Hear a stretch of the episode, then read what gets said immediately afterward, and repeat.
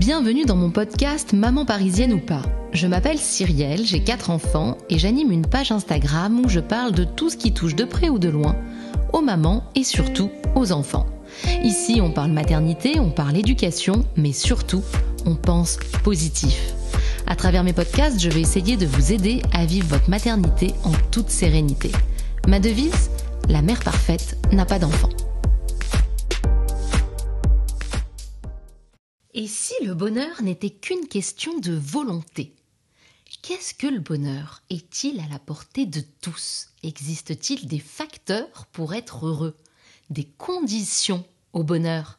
Serait-il possible d'affirmer ⁇ je le veux, donc je suis heureuse ?⁇ Et si le bonheur n'était qu'une question de volonté? Pour beaucoup, le bonheur se résume à une situation, une situation financière, une situation amoureuse, une situation professionnelle ou encore familiale. Si j'arrive à obtenir telle promotion, à avoir tant de zéros sur mon compte, à avoir tant d'enfants, alors je serai heureuse. Le bonheur se résumerait donc à une destination qui, une fois atteinte, nous garantirait l'accès au bonheur? Et avant Et après Que se passe-t-il alors? Avant d'atteindre nos objectifs de vie, on patiente pour être heureux? Même si l'atteinte de ces objectifs se fait à l'échelle d'une vie? Moyen, non? Et si on se penchait plutôt sur le voyage et non sur la destination pour obtenir ces objectifs de bonheur? Pour moi, le bonheur, c'est tout simplement le fait de réussir à trouver du plaisir dans tout ce qu'on fait. Des tâches quotidiennes aux plaisirs exceptionnels. Être heureux, c'est se réjouir au réveil à l'idée de la journée qui nous attend et se réjouir au coucher en repensant à la journée qui vient de s'écouler. Être heureux, c'est se concentrer sur le positif qui ponctue notre quotidien.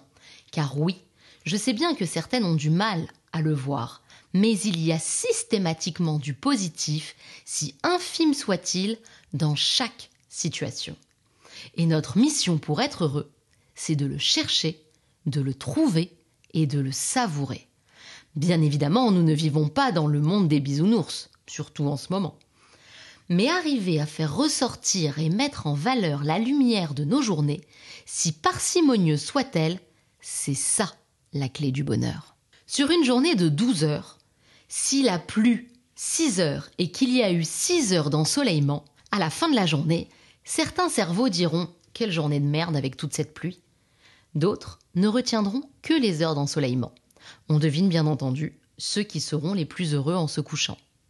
C'est à la portée de tous d'éduquer son cerveau à se forcer, à se concentrer sur les heures d'ensoleillement.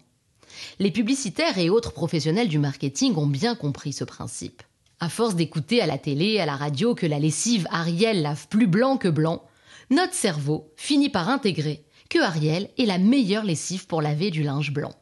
Donc si tu te concentres sur les rayons du soleil, si tu répètes à ton cerveau qu'il fait beau, qu'il y a du soleil, ton cerveau ne retiendra ni les nuages, ni les averses. Plus concrètement, on fait comment? On aimerait toutes passer nos journées au spa, à déjeuner avec nos copines, à faire que des kiffs. Mais ce n'est pas la vraie vie. Notre quotidien, c'est déposer les enfants à l'école, aller au boulot, faire les courses, préparer les repas, faire la vaisselle, les devoirs, etc. Le challenge, c'est donc d'arriver à apprécier ces moments rébarbatifs incontournable de notre quotidien. Demeure la question du comment. La dopamine, la sérotonine, l'ocytocine et les endorphines sont les hormones du bonheur. On stimule leur sécrétion en faisant des choses qui nous font du bien. Dormir, manger des aliments qu'on apprécie, chanter, danser sont des exemples d'actions qui activent la sécrétion de ces hormones. Le secret du bonheur réside donc, entre autres, dans notre capacité pour ne pas dire notre volonté, à allier l'utile à l'agréable.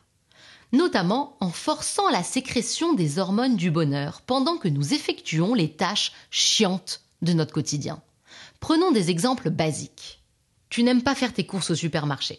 Tu considères que c'est une perte de temps, passer ton temps dans les rayons du supermarché, faire la queue à la caisse. Ok. Écoute de la musique qui te fait du bien dans tes AirPods pendant que tu pousses ton caddie.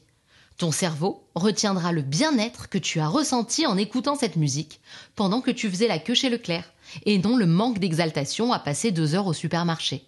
Autre exemple, Tu passes la moitié de ton temps dans ta voiture ou dans les transports à amener, ramener tes enfants à l'école ou te rendre au travail.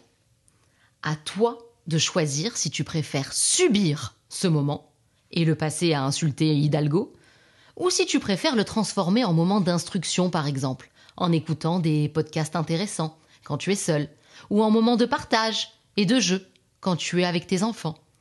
Pour conclure, le bonheur n'est pas de tenter d'échapper à notre quotidien à tout prix, mais au contraire, de transformer notre quotidien en une multitude de petits moments de joie, de kiff et de bien-être. En d'autres termes, pour être en bonne santé physique, il faut booster sa consommation en vitamines. Pour être en bonne santé mentale, il faut booster sa sécrétion en sérotonine, dopamine, endorphine et ocytocine. Alors, chiche, tu essayes? Merci d'avoir pris le temps de m'écouter jusqu'au bout. J'espère que ce podcast vous a plu.